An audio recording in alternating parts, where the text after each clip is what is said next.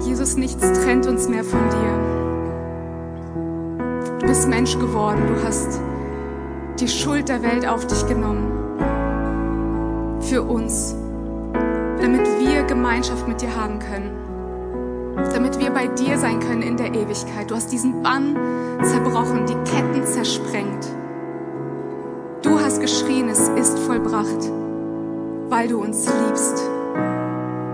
Jesus, wir bringen dir unser Herz. Wir öffnen es dir und wir wollen von dir hören, was du uns zu sagen hast.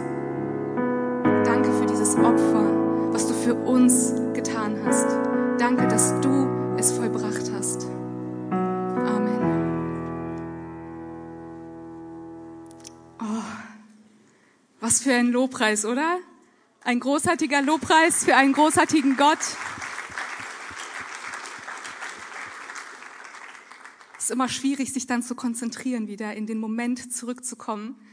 Aber ich liebe das einfach so sehr, mit euch Gott anzubeten. Und ich möchte tatsächlich jetzt etwas mit euch teilen über mich, eine Sache, die kann ziemlich polarisierend sein. Und wenn ich euch das jetzt gesagt habe, dann seid ihr entweder für mich oder ihr seid gegen mich und wendet euch vielleicht sogar von mir ab. Aber ich bin mutig, ich werfe das jetzt mal so in den Raum und bin gespannt, wie ihr reagiert. Ich hasse Sand. Ich hasse Sand wirklich aus tiefstem Herzen. Viele von euch wissen, dass Thomas und ich für zwei Jahre in Australien gelebt haben. Wie habe ich das bitte geschafft? Wie habe ich es geschafft, an Strand zu fahren? Ich habe mir alle möglichen Dinge einfallen lassen und mir im Grunde an dem Strand ein kleines Königreich erbaut. Mindestens drei Handtücher hatte ich dabei für mich, die so arrangiert, dass sie so gelegen haben, dass kein Sandkorn mich erreicht hat.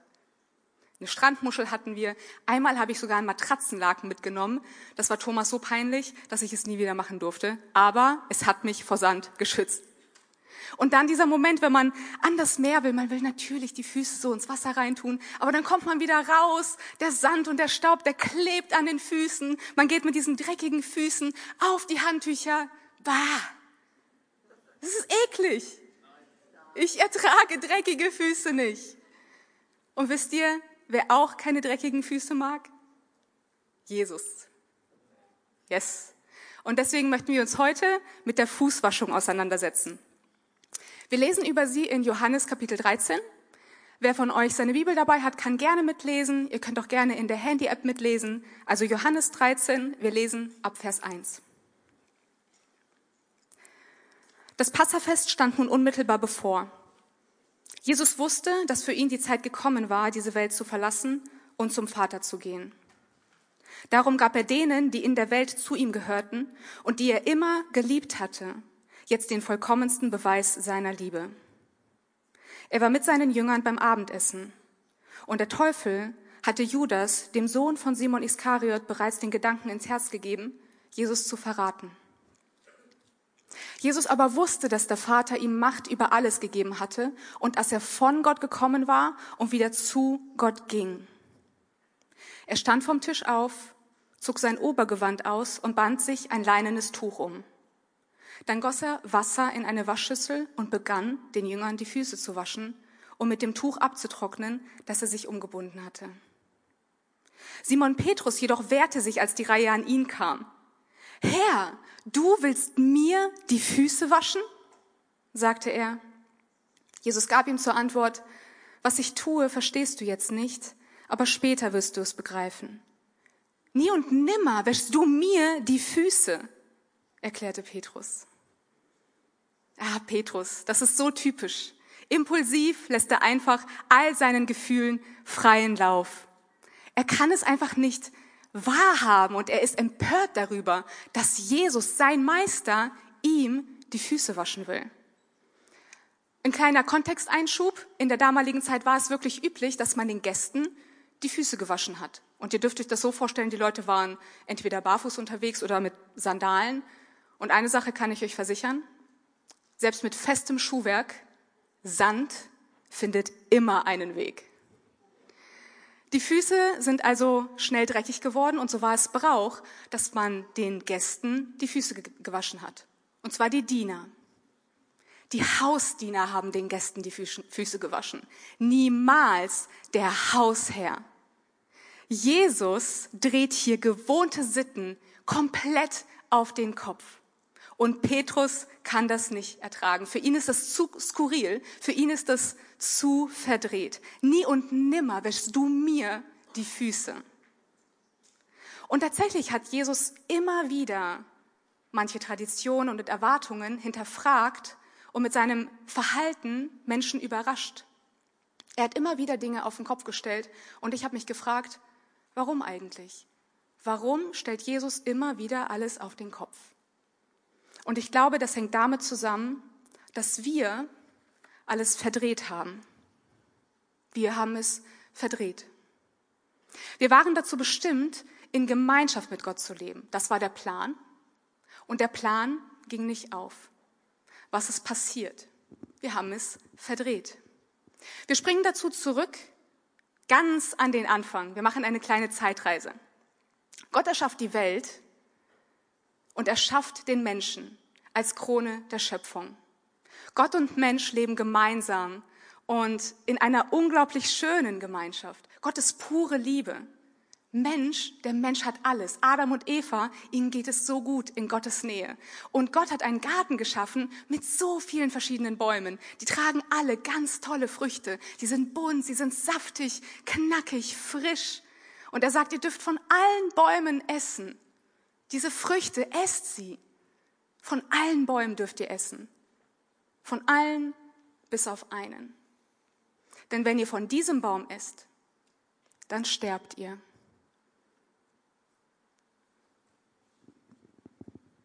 Gott will das nicht. Und deswegen warnt er die beiden ganz klar. Ihr dürft von allen Bäumen essen, nur nicht von diesen. Sonst werdet ihr sterben. Jetzt ist es so, dass die Schlange, die in der Bibel oft für den Teufel steht, sich dieses Verbot zunutze gemacht hat, weil sie einen Keil zwischen Gott und den Menschen treiben möchte. Sie verdreht die Wahrheit verdreht die Worte, die Gott gesagt hat und bekommt Eva doch tatsächlich dazu, dass sie doch von diesem Baum ist. Und Eva bekommt Adam dazu, dass er auch von diesem Baum ist, diese verbotene Frucht. Und das, dieser Moment hat schreckliche Konsequenzen, nicht nur für die beiden, sondern für alle Generationen, die nach ihnen gekommen sind. Die Frucht, was es genau war, ist nur nebensächlich. Das, worum es wirklich geht, ist hier. Es ist das Herz. Gott geht es immer um unser Herz. Und was passiert ist, ist, dass Adam und Eva angefangen haben, in ihrem Herzen Gott nicht mehr zu vertrauen. Dass sie nicht mehr auf seine Worte gehört haben, sondern dass sie auf das lügnerische Flüstern der Schlange gehört haben. Das war ein schlimmer Vertrauensbruch und die Beziehung zwischen Gott und Mensch wurde zerstört. Und genau das ist die Tragödie der Menschheit, dass wir dem, der uns erschaffen haben, der uns einen unermesslich hohen Wert gegeben hat, als Krone der Schöpfung, dass wir dem nicht mehr glauben. Die Beziehung wurde zerstört und die heile Welt wurde verdreht.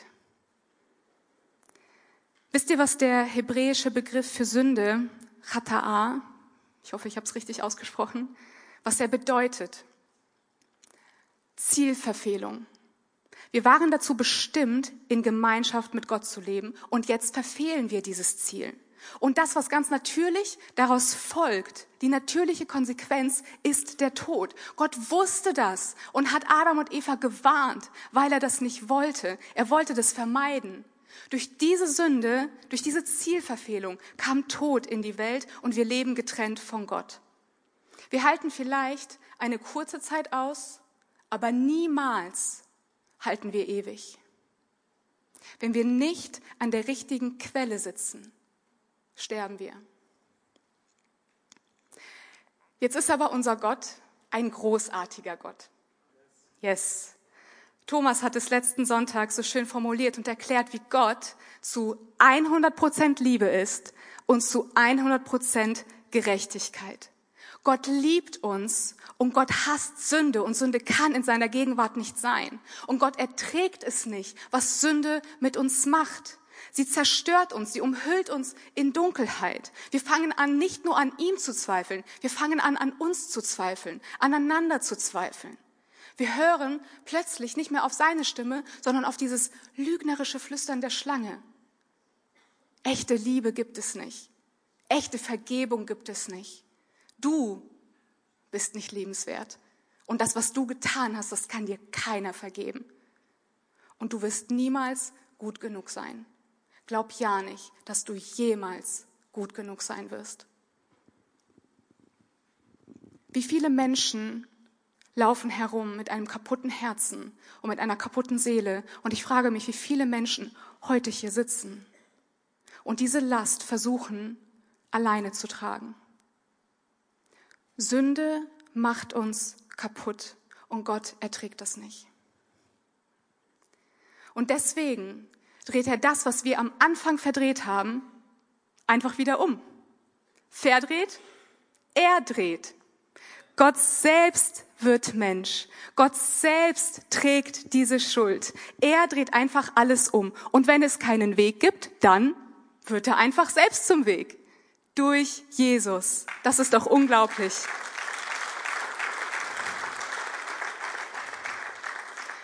Jesus nimmt diese Schuld mit ans Kreuz und mit ins Grab, wo sie für eine Ewigkeit bleiben wird. Wir können wieder in Gemeinschaft mit Gott treten. Das ist unser Gott.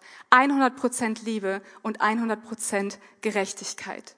Und unser Part darin? Hier. Gott zu vertrauen, auf ihn zu hören, ihm unser Herz zu geben und zu sagen, ja, ich vertraue dir, ich will die Beziehung zu dir suchen, ich will die Gemeinschaft mit dir. Jesus, ich vertraue dir, dass du Gottes Sohn bist und ich glaube dir, dass du für meine Schuld gestorben bist. Das ist ein Geschenk. Es ist Gnade und es ist unverdient. Gnade ist unverdient. Und die Füße von seinem Meister gewaschen zu bekommen, ist unverdient. 2016 sind meine Füße ziemlich sandig und staubig geworden, bildlich gesprochen, als ich durch eine persönliche Wüstenzeit gegangen bin. Ich war in einer richtigen Glaubenskrise. Das, was immer intuitiv für mich wahr war, war plötzlich weg. Für mich war immer klar, dass die Bibel nicht einfach nur ein gut belegtes historisches Buch ist, sondern dass es Gottes Wort ist. Für mich war immer klar, dass dieser Mensch, der 2000 Jahre vorher gelebt hat und behauptet hat, Gottes Sohn zu sein, dass er die Wahrheit gesagt hat. Und für mich war immer klar, es gibt natürlich einen Gott und dieser Gott kennt mich, er sieht mich und er liebt mich. All das war weg. Weg. Ich war leer. Ich habe alles angezweifelt, alles. Mir wurde der Boden unter den Füßen weggeraubt. Ich habe in der Luft geschwebt. Wie soll man mit diesen Zweifeln und Fragen klarkommen? Mir ging's überhaupt nicht gut. Ich habe mit Thomas geredet. Ich habe meine beste Freundin eingeweiht, weil ich diese Krise nicht alleine durchmachen wollte. Sie haben mit mir gebetet, sie haben für mich gebetet, sie haben für mich gekämpft und es hat einige Monate angedauert. Und es war schwierig für mich, denn ich habe Verantwortung getragen. Ich habe in der Jugend mitgearbeitet, viele junge Menschen haben mir vertraut und ich hatte Verantwortung für sie. Ich habe eine Lobpreisband geleitet. Ich habe auf der Arbeit christliche Bücher verkauft. Oh, ich musste mich wirklich am Riemen reißen. Und dann kam es selbstverständlich dazu, dass wir mit unseren Jugendmitarbeitern auf eine Konferenz gefahren sind. Ich dachte, ja, genau das Richtige für einen Zweifelnden, umgeben zu sein von Glaubenden, die keine Ahnung haben, wie es in mir gerade aussieht. Ich hätte schreien können. Ich wollte mich verbarrikadieren und einfach wegsperren, alleine sein. Aber da war ich auf dieser Konferenz. Am letzten Abend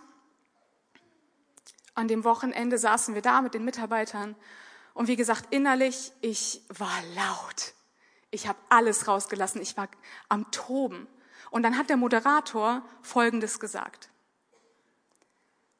Vielleicht warst du hier über das ganze Wochenende und kannst nichts von dem mitnehmen, was wir besprochen haben, weil du gerade in einer Glaubenskrise steckst. Und ich habe gedacht, das kann doch nicht wahr sein. Ich habe mich in dem Moment so geschämt, weil ich gedacht habe, Gott, ich habe in meinem Herzen nichts für dich, außer Zweifeln. Und du siehst mich? und willst zu mir reden? Ich hätte in Grund und Boden versinken können, sofort in dem Moment. Ich habe mich so unwürdig gefühlt. Aber das war noch nicht alles. Es ging noch weiter. Der Moderator hat dann erklärt, dass es eine ziemlich lange Lobpreiszeit geben würde an dem Abend und dass der Abend generell für uns da sein sollte. Die Mitarbeiter wollten uns dienen und sie haben verschiedene Stationen aufgebaut und wir konnten ganz frei zu den Stationen gehen. Ratet mal, welche Station es gab hat was mit Füßen zu tun. Fußwaschung. Ich wusste in dem Moment, dass Gott mich dahin ruft. Und ich wusste in dem Moment, dass Jesus mir dort begegnen will. Mir. Du willst mir die Füße waschen? Thomas und ich sind also hingegangen. Er war so lieb und hat mich begleitet, denn ich hatte ziemlich Angst. Ich war extrem nervös. Wir sind also gegangen einer der Mitarbeiter hat schon gewartet. Sein Name ist Johannes und ich habe sein Gesicht immer noch vor Augen. Und um ehrlich zu sein, habe ich mich ein bisschen geschämt, die Schuhe auszuziehen und die Socken. Ich weiß nicht, wie es euch geht, aber ich habe ständig Fusseln an den Füßen. Ich weiß nicht, was ich für Socken trage, aber das ist ständig Fussel. Mir war das unangenehm. Und ich dachte, oh nein. Aber ich habe den Stolz geschluckt. Ich habe die Schuhe ausgezogen die Socken ausgezogen, da waren meine Füße in all ihren Fusseln. Und ich habe Johannes mir dienen lassen.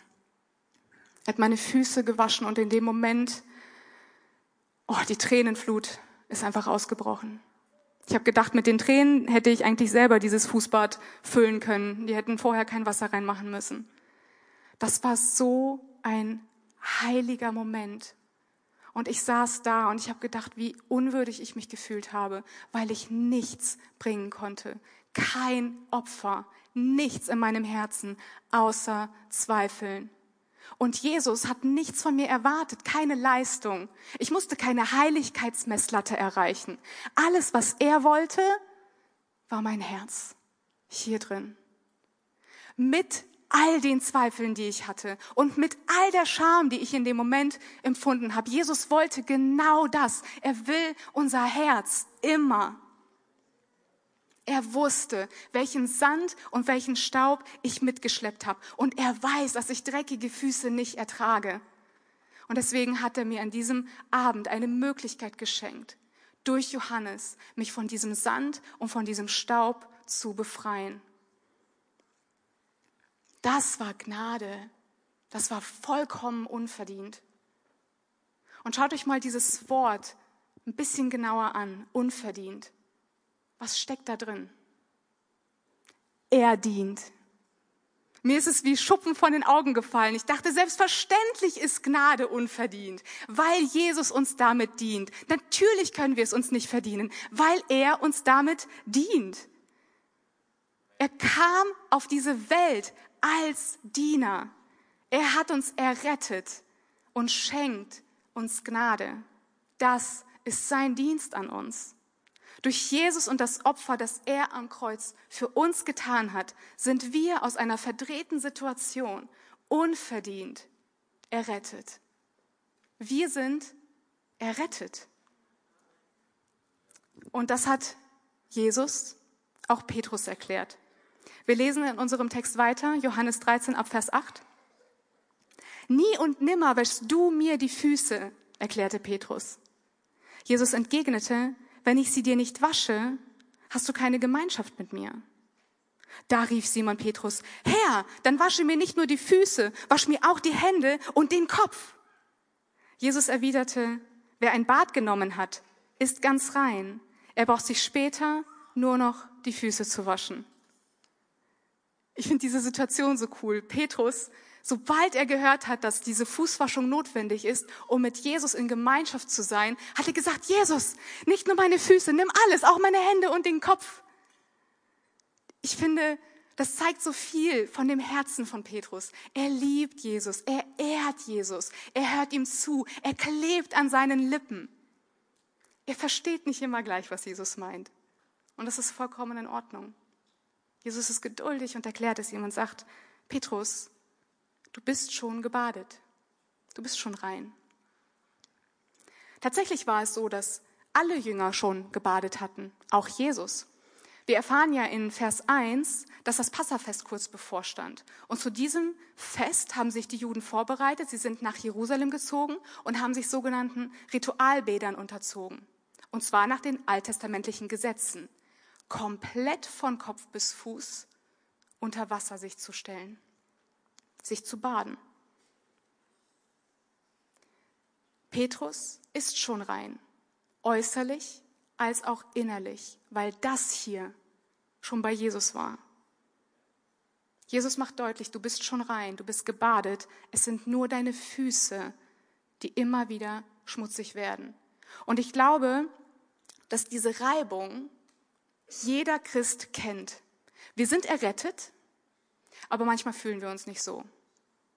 Wir wissen, wir sind frei von Schuld und sündigen trotzdem. Wir wissen, wir wollen mehr so sein wie Jesus und trotzdem lieben wir unsere Mitmenschen nicht und verurteilen sie. Wir sind gebadet, aber unsere Füße werden schmutzig.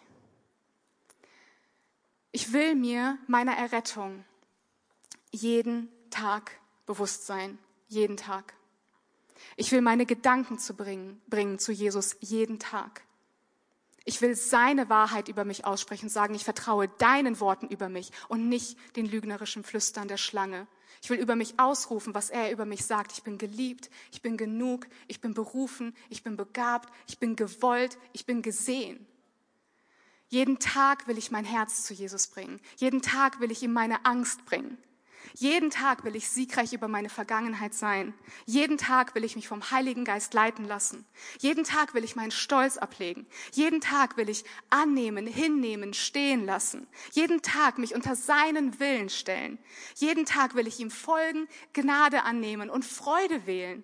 Jeden Tag will ich dienen. Jeden Tag will ich vergeben. Jeden Tag will ich lieben. Jeden Tag will ich den Himmel auf Erden holen. Jeden Tag weil das Blut, was er für mich vergossen hat, zu kostbar ist, als dass ich es nicht jeden Tag in jedem Lebensbereich anwende.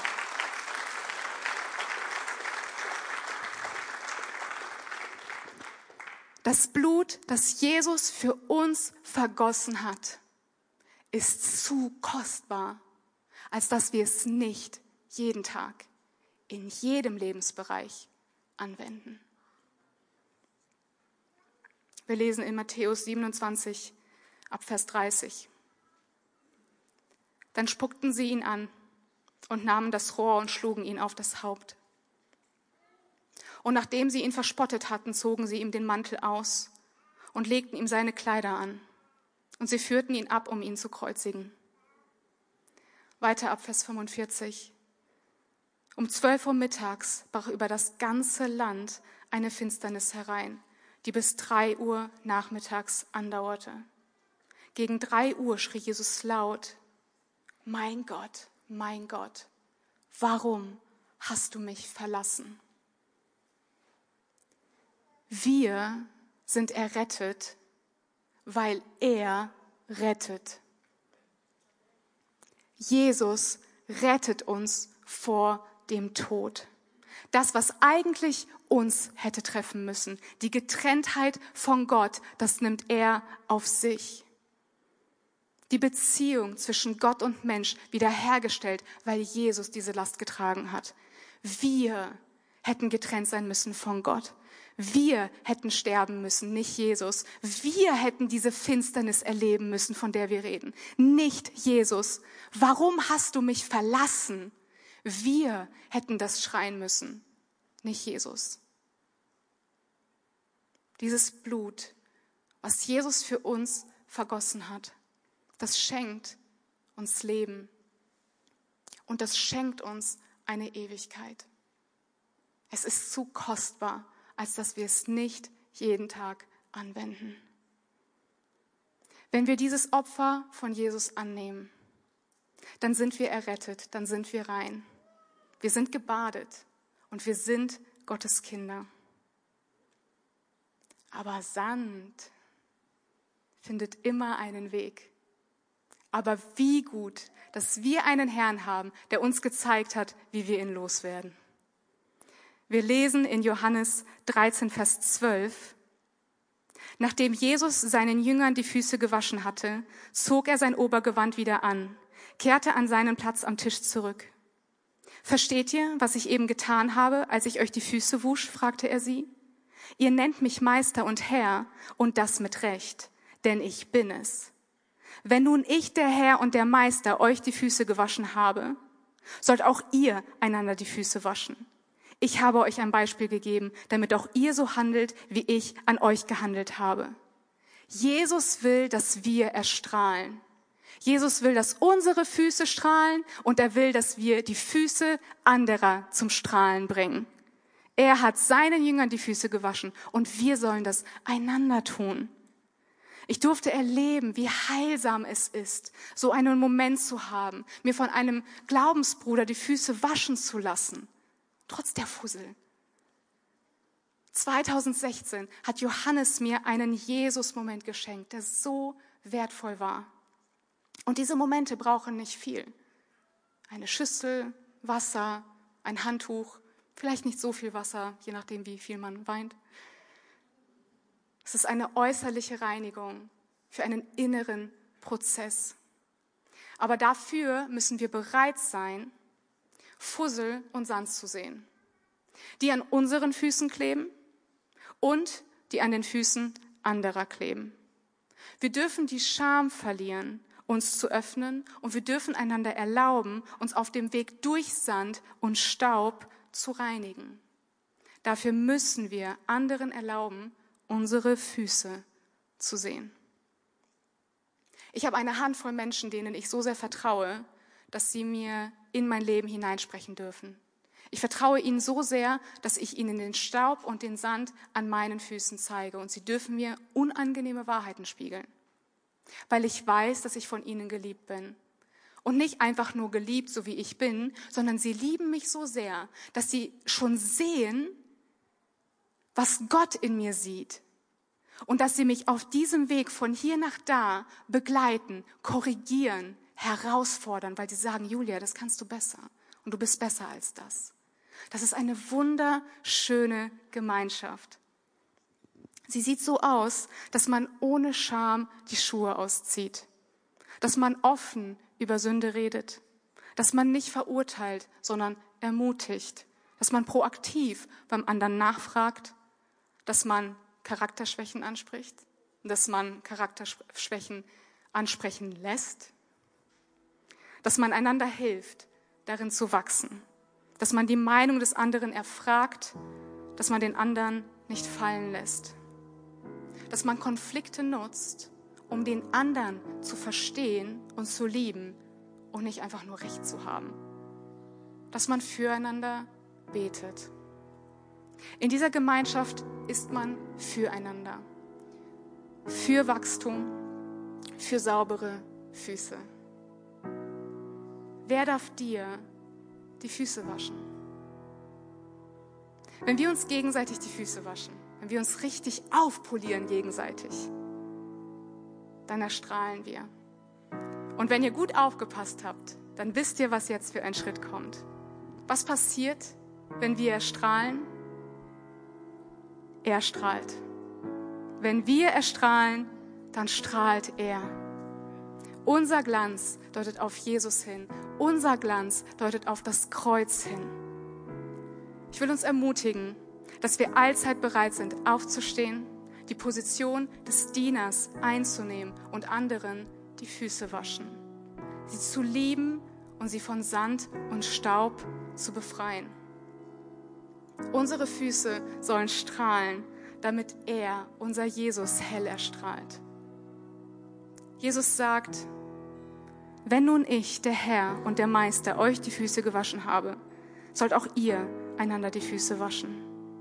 Ich habe euch ein Beispiel gegeben, damit auch ihr so handelt, wie ich an euch gehandelt habe. Liebe Gemeinde, liebe Elim, erstrahle, damit er strahlt, damit die Menschen Jesus sehen, damit sie das Kreuz sehen, das hell leuchtet in all der Herrlichkeit und damit Menschen Hoffnung haben, weil das unser Jesus ist. Amen. Heute ist Karfreitag, ein ganz besonderer Tag für uns. Und wir haben auch das Abendmahl gefeiert und wir erinnern uns an das, was Jesus für uns getan hat und was er immer noch für uns tut. Er dreht, er dient, er rettet und er strahlt. Schau dir mal deine Füße an. Nehmt euch mal diesen Moment und schaut euch mal eure Füße an. Lehnt euch nach vorne, schaut auf den Boden und schaut euch eure Füße an.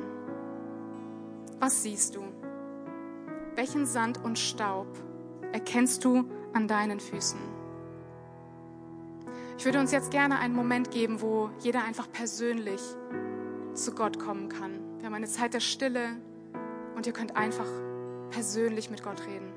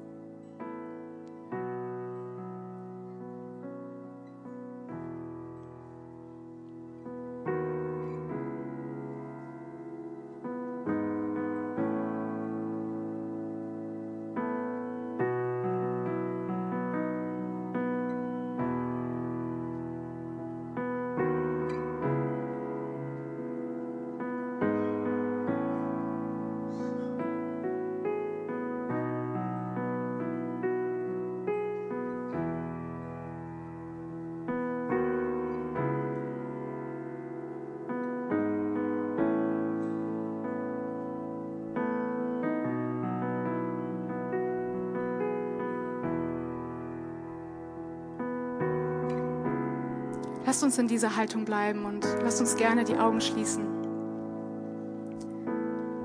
Vielleicht bist du heute hier und du bist schon mit Jesus unterwegs und du hast gemerkt, ja, du bist gebadet, du gehörst zu Jesus, aber deine Füße sind sandig und staubig geworden. Ich würde gerne für dich beten. Wenn du heute hier bist und sagst, ja, da ist Sand, da ist Staub an meinen Füßen, wenn du dieses Gebet in Anspruch nehmen möchtest, dann gib mir gerne ein Handzeichen, damit ich weiß, dass ich für dich beten kann. Danke.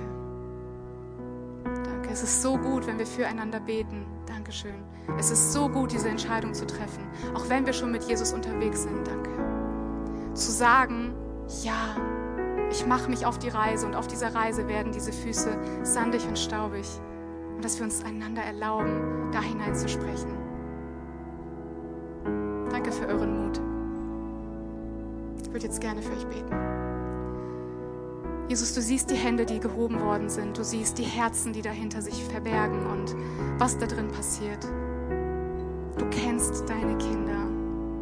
Du kennst sie beim Namen. Du kennst ihre Geschichte. Und du siehst den Sand und den Staub, den sie mitschleppen. Danke, dass du sie davon frei machst. Danke dafür, dass du uns gezeigt hast, wie das geht. Jesus, dass du, der Diener, auf diese Welt gekommen bist, dass du deinen Jüngern gedient hast und uns aufrufst, dass wir jetzt einander dienen. Und in deinem Namen, Herr, darf ich aussprechen, dass dieser Sand und dieser Staub, alles, was an unseren Füßen klebt, dass das weggewaschen ist, weil du dafür gestorben bist, Jesus. Wir gehören zu dir, wir sind deine Kinder und du machst uns rein. Du wäschst uns rein. Und du liebst es, wenn wir erstrahlen. Du liebst es, wenn unsere Füße frei von Sand und von Staub sind. Weil du weißt, dass es uns runterzieht. Danke, dass du Menschen begegnest. Danke, dass du in die Herzen sprichst. Danke, Jesus, für deine Hoffnung. Amen. Und vielleicht sitzen hier heute aber auch Menschen, die merken, waren nicht nur die Füße, die dreckig sind. Kopf und Hände müssen auch noch gebadet werden. Wenn du heute hier sitzt und merkst, ich wünsche mir das, hier in meinem Herzen merke ich diese Getrenntheit von Gott noch und ich habe diese Beziehung noch nicht mit ihm. Wenn du heute hier bist und sagst, ab heute möchte ich mein Leben verändern, ich möchte diesen Schritt nach vorne gehen, ich möchte mein Herz zu Gott bringen und ihm wieder vertrauen, seinen Worten vertrauen und ich brauche dieses reinigende Vollbad, dann kannst du mir auch gerne ein Handzeichen geben. Und dann bete nicht nur ich für dich, sondern wir als gesamte Gemeinde werden dich in diesem Prozess unterstützen. Bist du heute hier und sagst, ja, heute möchte ich diese Entscheidung für Jesus treffen, dann sei mutig. Gib mir ein Handzeichen und wir beten gemeinsam.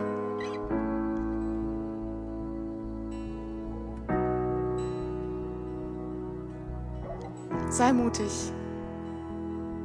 Was für einen besseren Tag kann es geben als heute, als Karfreitag, wo Jesus für unsere Schuld gestorben ist, diese Entscheidung für ihn zu treffen. Wenn du heute hier bist, gib mir gerne dieses Zeichen.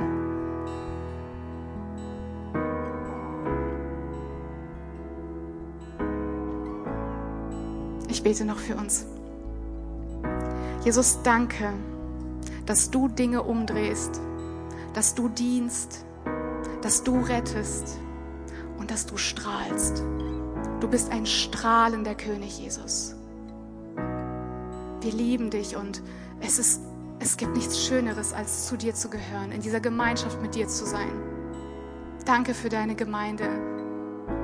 Danke, dass wir als Einheit vor dir stehen dürfen und wissen dürfen, wir dürfen einander dienen, wir dürfen einander aufpolieren, wir dürfen einander die Füße waschen damit auch wir erstrahlen, damit die Welt sieht, wer du bist. Wir wollen für dich strahlen, Jesus. Amen.